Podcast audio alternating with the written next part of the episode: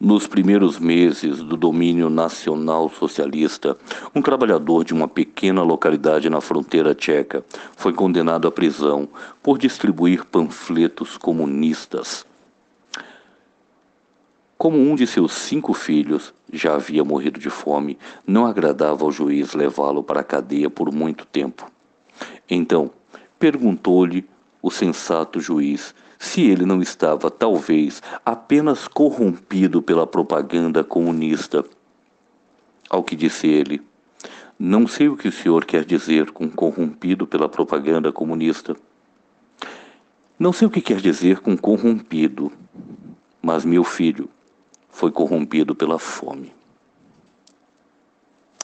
O que corrompe? Poema de Bertolt Brecht.